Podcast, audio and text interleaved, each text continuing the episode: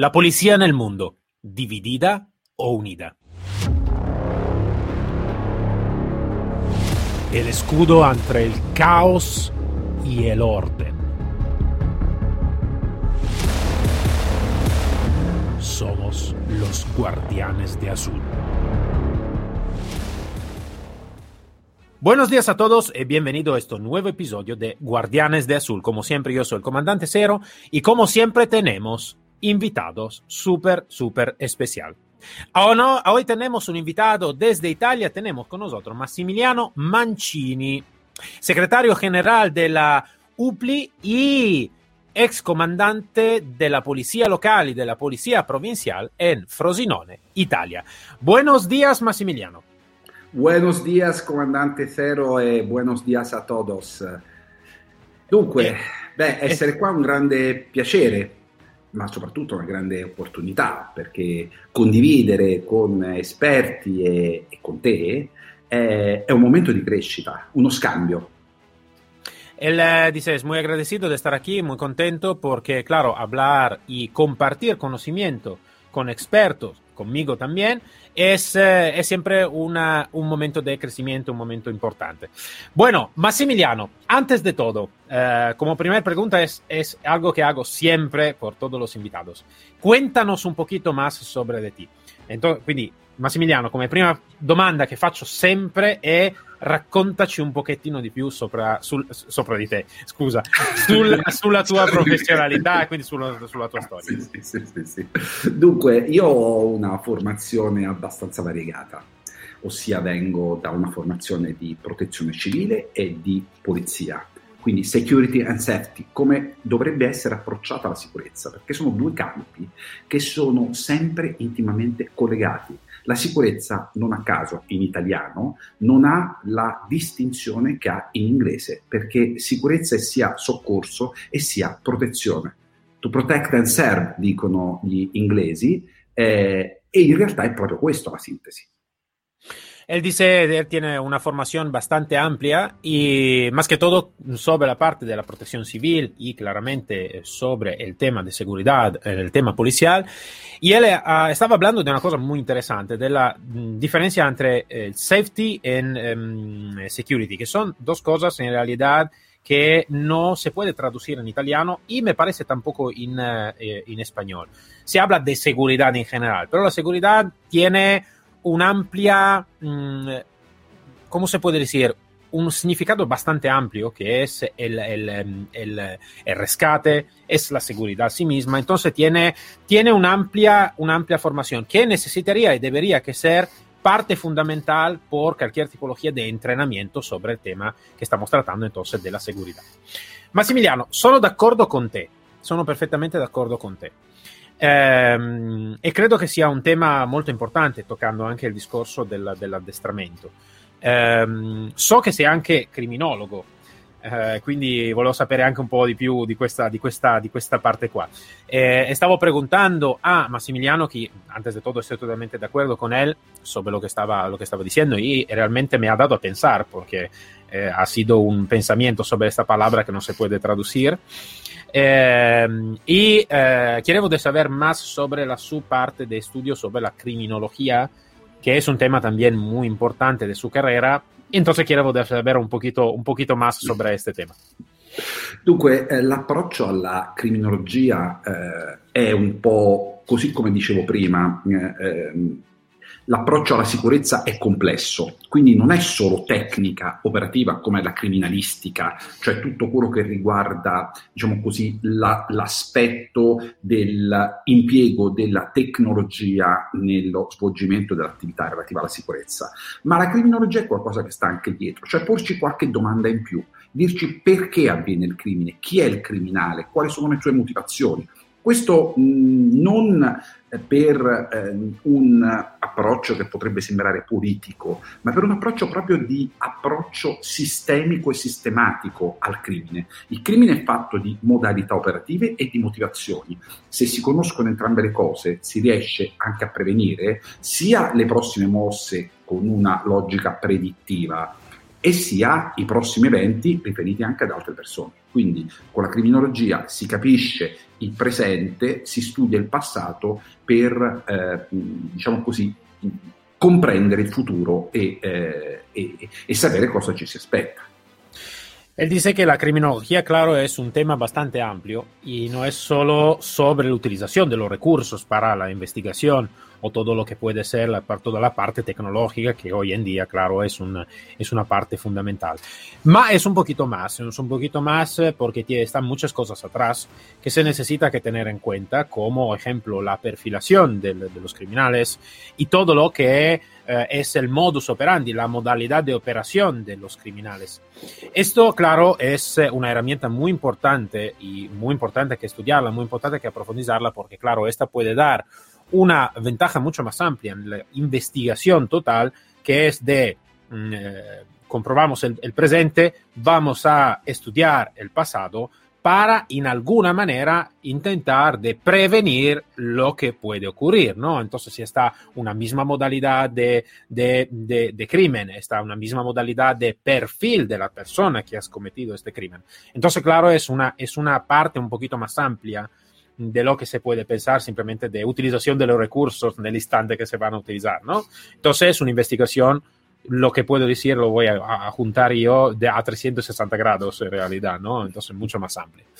Eh, Massimiliano, mh, mm, abbiamo dato un tema importante, no? l'unione tra le diverse eh, forze di polizia, che è, che è un tema, credo, importante nel quale a volte c'è e troviamo una divisione anche all'interno stesso della nazione stessa, no? quindi eh, tra le polizie locali, le polizie statali, le polizie più militari, come ad esempio i carabinieri o la Guardia Civile qui in Spagna, quando eh, in realtà eh, chi veste una divisa e chi lavora in polizia è un poliziotto a 360 gradi, punto. Quindi, mh, come, come, so che voi con, la, con questa, eh, con, con Lupli state cercando di rompere queste barriere importanti, eh, quindi volevo sapere un po' come state cercando, in che modalità vi state muovendo per innanzitutto rompere le barriere nazionali e poi chissà, magari nel futuro rompere anche quelle, quelle non solo nazionali ma a livello internazionale. Eh, lo que estoy preguntando a Massimiliano es eh, sobre el tema que habíamos hablado en principio, ¿no? Entonces, la división o la unión entre las policías Porque muchas veces lo que ocurre es que tenemos muchas divisiones entre la policía del mismo, del mismo país, ejemplo, ¿no? Podemos hablar de la policía local en Italia, los carabinieri, la policía de Estado, o ejemplo como en España, ¿no? La policía local, la, el Cuerpo Nacional de Policía, la Guardia Civil. Entonces, eh, mm, antes de hablar, claro, de la, de la unión entre las diferentes policías de diferentes naciones, necesitamos que romper barreras en el interior de la misma nación. Entonces, sé que el, el, el, el, logro de la UPLI importante es de destrozar esta barrera hablando de seguridad, entonces queremos saber por parte de Massimiliano, que es el secretario general, de cómo se está moviendo esta asociación para destrozarla realmente esta barrera, claro, en este momento en el territorio italiano y quizás en el futuro eh, también a nivel más, más amplio. Más amplio es necessito perché la eh, modalità di approccio alla sicurezza, abbiamo detto già prima, non solo richiede un approccio multidisciplinare, ecco, criminologia e criminalistica, ecco quello che dicevamo prima, security and safety, e non a caso questo è già una visione europea. L'approccio del numero unico 112 è proprio quello di avere un'unica interfaccia ma oltre l'interfaccia verso il cittadino, l'approccio alla sicurezza deve essere integrato, sinergico, quindi non ci si può permettere di avere barriere, incomunicabilità o addirittura, se non addirittura, antagonismo o competizione. Questo è qualcosa di assolutamente distruttivo ed intollerabile. In Italia, più che negli altri paesi, è necessaria un'azione politica forte. Un'azione politica forte innanzitutto per fare chiarezza, perché figuriamoci che in Italia addirittura non sono definiti i livelli di sicurezza nazionale e locale, cioè tutti fanno le stesse cose, ma non solo all'interno delle polizie nazionali. Carabinieri e Polizia di Stato sono sugli stessi luoghi, fanno le stesse indagini, hanno le stesse competenze. Questo è intollerabile perché spesso ci si sovrappone e viceversa, alcune aree invece rimangono in ombra. Ma ancora più intollerabile è che la polizia locale le polizie locali in tutte le loro eh, modalità, fondamentalmente polizie provinciali metropolitane e polizie municipali locali, eh, hanno le stesse medesime competenze delle polizie nazionali. Quindi figuriamoci questo che cosa significa. Si dice dovrebbero fare, potrebbero fare, si usa sempre il condizionale, ma non c'è una legge che distingue questo purtroppo è quella che invece non riunisce gli archivi, ad esempio lo SDI, il sistema di informazioni, l'archivio centrale criminale, che è precluso alle polizie locali. E questa è una follia. Così come è già anacronistico eh, che invece non ci sia un archivio unico non nazionale, ma europeo.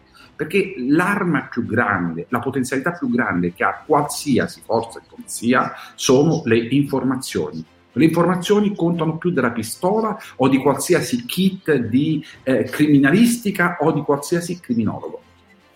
Lo que está diciendo es muy importante. Antes de, to antes de, todo, la cosa más importante es la multidisciplinariedad, claro. Entonces, tener una multidisciplinariedad, porque claro, en la seguridad no se puede hablar solo de un tema que es el tema técnico operativo. Necesita que hablar de muchos temas, que como la criminología o mucho más.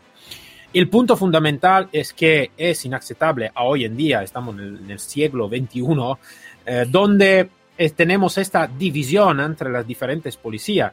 Y él, claro, estaba hablando en este momento de la realidad italiana, donde tenemos policía estatal, policía municipal, local, provincial, eh, carabinieri y todo, donde realmente no está una sinergia común de trabajo y tampoco comunicación común de trabajo cuando realmente sí que la dirección necesita que sea una reunión de todo este. Ejemplo, el número 112 es el número de emergencia europeo, ¿no? Entonces, de poner, como se dice, un enfoque único sobre la, um, la, la, llegada de información de lo que se puede hacer, ¿no? Por, por, por, todo el tema de seguridad.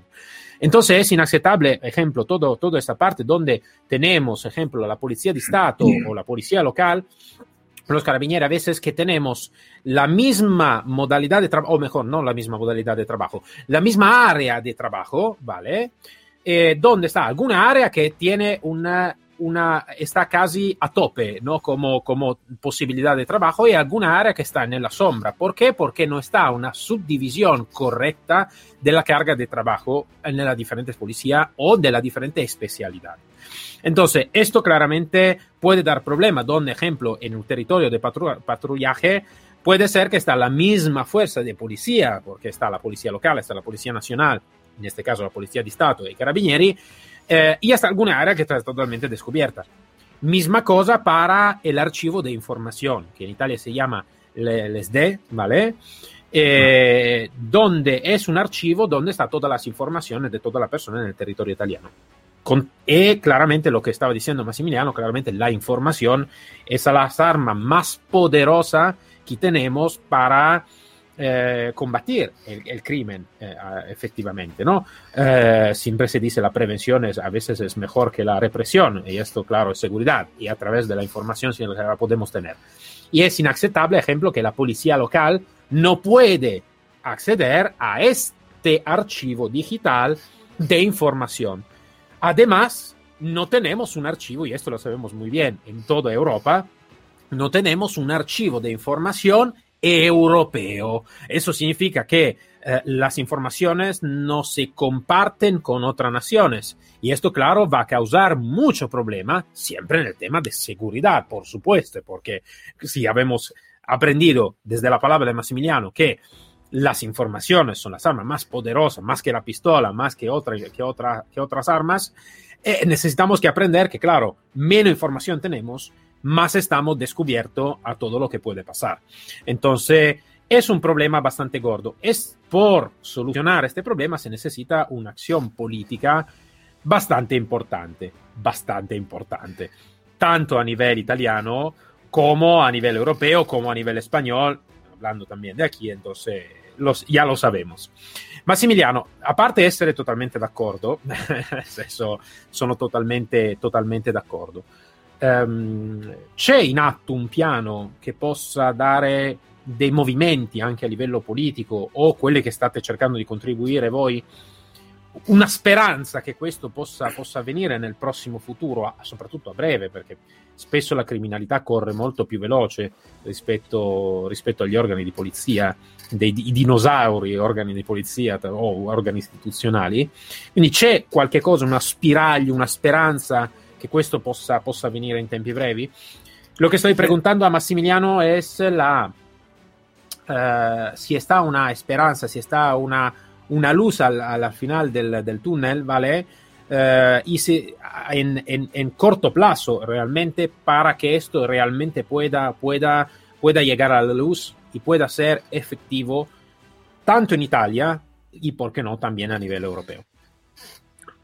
Dunque, il, la risposta è che dipende da noi, ma dipende soprattutto dagli operatori di polizia. Ecco perché l'idea della nostra associazione è di partire proprio dal basso facendo pressioni. Facendo pressioni come, come facciamo in Italia, ma in realtà c'è bisogno di fare qualcosa che esca oltre dalla nostra nazione e ci serva di radicarci anche in altri paesi, perché ehm, se è vero che le differenze possono essere arricchimento, quindi è giusto che ad esempio i codici penali e le modalità di punizione risentano ognuno della tradizione nazionale, per cui ognuno possa valutare come e quanto punire ogni singolo reato, è vero che invece la funzione di polizia quella deve essere unica, perché il crimine è molto efficiente, è una struttura dove l'efficienza è al primo posto. Purtroppo le forze di polizia essendo così in un'ottica statale in cui tiene conto di tanti altri fattori, non mette al primo posto l'efficienza e l'efficacia. Quindi come fare tutto questo? cercando di promuovere a livello europeo e a livello nazionale un'idea in cui ci si vada ad interscambiare gli archivi informativi, ad interscambiare le esperienze formative e ad interscambiare anche l'attività operativa, perché così partendo dall'osservazione, ecco l'archivio informativo che è la, la base, quindi dalla, dalla formazione e, da, e, si può arrivare ad avere un'azione, quindi informazione, formazione ed azione. Come si realizza tutto questo? Si realizza, noi stiamo pensando di eh, promuovere anche in altri paesi europei una, un'esperienza come la nostra di UPLI in Italia e proporre questa idea di UPLI in altri paesi per addivenire ad una eh, forza politica nei confronti proprio dell'Europa, affinché l'Europa e i singoli stati capiscano quanto è importante collaborare e muoversi assieme. Lo que está diciendo es muy importante. Él dice que como UPLI se está moviendo desde el bajo, bajo entendido por la tropa, si queremos decirle de esta manera, ¿no? Entonces, los operadores reales, ¿no? No empezar desde arriba, más empezar desde el bajo, que creo que es una muy buena idea. Es lo que siempre voy diciendo yo también, ¿no? Eh, entonces, estamos totalmente de acuerdo en este. Em, entonces, tener un movimiento que empieza desde el bajo, que sea también y que pueda lograr a tener y hacer un movimiento político realmente para para tener un muy grande logro, que es el compartir con toda la función, no solo italiana, pero también, ¿por qué no? Y quizás en futuro próximo también europea, todas las informaciones, compartir la formación también, aparte todo el tema legal, donde cada nación tiene la su individualidad, ¿no? El procedimiento legal, eh, el, el, el, código penal y todo lo que sea, donde cada uno tiene su procedimiento claramente, pero lo que él dice es que la función policial necesita que ser bastante homologada no me gusta muchísimo como palabra, pero bastante común en todos los diferentes países. Y esto se necesita, claro, que empezar desde el bajo. Y lo que lo van a promover ellos en la, en la asociación UPLI es de, de, compartir, de compartir conocimiento, de compartir informaciones y de dar este, esta chispa de movimiento, si queremos decirlo de esta manera, a la parte desde, desde, desde bajo, entonces desde lo que realmente están operando por la calle. Eh, por llegar al punto, claro, de, de, de, dar más voz, ¿no? De tener una, una potencia, claro, de, de, palabra mucho más amplia que al final, en alguna manera, o en un lado o en el otro, necesita que escucharnos. Eh, entonces, eh, seguro que es un logro, un logro muy importante. Massimiliano, è un obiettivo muy, molto importante. E sono, come dicevo prima, totalmente d'accordo, non al 100%, ma al 1000%. Ehm, come cioè, credi che questo in questo momento, visto che abbiamo iniziato parlando di polizia locale, no? Quindi più che altro te, anche la tua carriera, parla, parla più sulla inizia con la polizia locale per poi espandersi. Ci sono delle mh, adesioni o forti adesioni anche da individui che non sono solo della polizia locale, ma ricoprono anche altri ruoli che sono connessi alla sicurezza, quindi non parliamo magari a volte solo di polizia di Stato, carabinieri, eccetera, parliamo anche di ruoli che comunque sono connessi al tema sicurezza. Quindi ci sono oppure in questo momento è ancora ehm, più legato diciamo a un contesto di polizia locale. Lo che stai preguntando a Massimiliano è un poquito la resumen de como, como, como un poquito la fotografía de hoy, ¿no? Sí, así que él claramente llega desde la policía local, entonces eh, la su historia llega desde la policía local. Eh, sí, en esta asociación, en este movimiento, están otras eh, profesionalidades involucradas que no sea solo de la policía local, ma que, que, hablan del tema seguridad más a 360 grados. Entonces, un poquito como estamos, ¿no? Si también estas personas están involucradas o se todavía en este momento está un poquito más esclusiva por la policía local. Beh, ho detto all'inizio che la sicurezza è, deve essere multidisciplinare e deve essere multiforza. Questi principi eh, sono la base della nostra realtà in Italia, tant'è vero che nella nostra associazione non solo non abbiamo solo polizia locale, ma abbiamo anche finanzieri, carabinieri, poliziotti, eh, quindi polizia di Stato, carabinieros, i guardia de eh, finanziaria, e, mh, ma eh, questo è vero anche con riguardo a tanti altri players della sicurezza. E quindi abbiamo anche esperti come psicologi, criminologi, avvocati, eh, medici legali, magistrati, eh, professori universitari, ma anche esperti tecnici, tiratori, esperti formatori, io credo anche che sia molto utile una sinergia tra pubblico e privato, perché si ha bisogno tanto del contributo di tutti, di tutti, ognuno secondo il suo ruolo. Ma questo non vuol dire che si può ragionare di sicurezza solo in un ambito locale, disgiuntamente da quello nazionale, solo da un ambito nazionale, disgiuntamente da quello europeo, solo da un ambito pubblico, disgiuntamente da quello privato, perché sennò altrimenti si ritorna a quello che è la situazione che non funziona. Sinergia è la parola chiave, sinergia e interscambio. Eh, lo que está diciendo él, que como bien estaba diciendo en principio, uh, cuando estábamos hablando del equipo multidisciplinario, realmente lo que están haciendo, porque uh, no está solo, entre comillas, solo, claro, una parte con enlace fuerte a la policía local, ma tenemos diferentes profesionales de diferentes partes, desde la Guardia de Finanza, desde hasta los carabinieri, Policía de Estado, uh, juez y profesional también en el ámbito de, de, del tema formativo, especialistas como los tiradores, como experto en técnica operativa o lo que sea. Entonces tenemos una multidisciplinariedad que no es solo una multidisciplinariedad por especialidad, ma es una multidisciplinariedad como, como tipología de profesionalidad. Y esto creo que sea muy bueno. Entonces, él que, lo que dice es, nosotros estamos llegando, estamos logrando a una a llegar a la palabra que para nosotros es la palabra llave, que es la sinergia.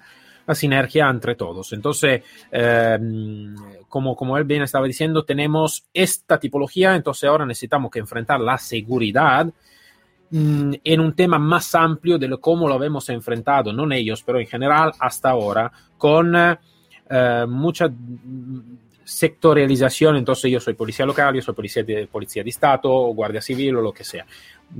Mirarlo en una forma un poquito más amplia, que claro, necesita que llegar, y eso lo voy a juntar yo, eh, quiero después si es de acuerdo Massimiliano, que necesita Seguro. que llegar al punto de eh, hacer como una reforma correcta para llegar al punto de donde cada uno tiene el su rol especificado bien claro y sabe sí. dónde es la área de, de, de, trabajo correcta. No sé si tú estás de acuerdo. Claro che sì, claro che sì. Eh, la sinergia, appunto, come dicevamo, è proprio l'elemento chiave. Che serve a superare proprio gli antagonismi, serve a superare anche i particolarismi, che sono questo il grande limite e soprattutto le armi migliori a favore della criminalità. La criminalità prolifera proprio laddove non c'è sinergia, laddove Dividi anzi, c'è antagonismo. Divide e timpera, come dicevano i romani, è proprio così e questo lo dobbiamo ragionare sia in un ambito nazionale che sia in un ambito europeo. In Spagna, peraltro, questo già si è realizzato molto meglio che noi Italia. In Spagna si è definito cosa fanno le polizie nazionali, cosa fanno le polizie eh, autonomiche, si è definito che cosa fa ogni singola polizia, cosa fa la Guardia Civile e il Corpo Nazionale de Polizia. Non c'è sovrapposizione, non ci sono tutte e due nello stesso posto lasciando dei coni d'ombra. Ecco, l'esempio spagnolo è un ottimo esempio anche per l'Italia, ma questo modello di integrazione naturalmente dialogando anche con gli altri paesi, è una chiave per tutta l'Europa, un modello da esportare in Europa.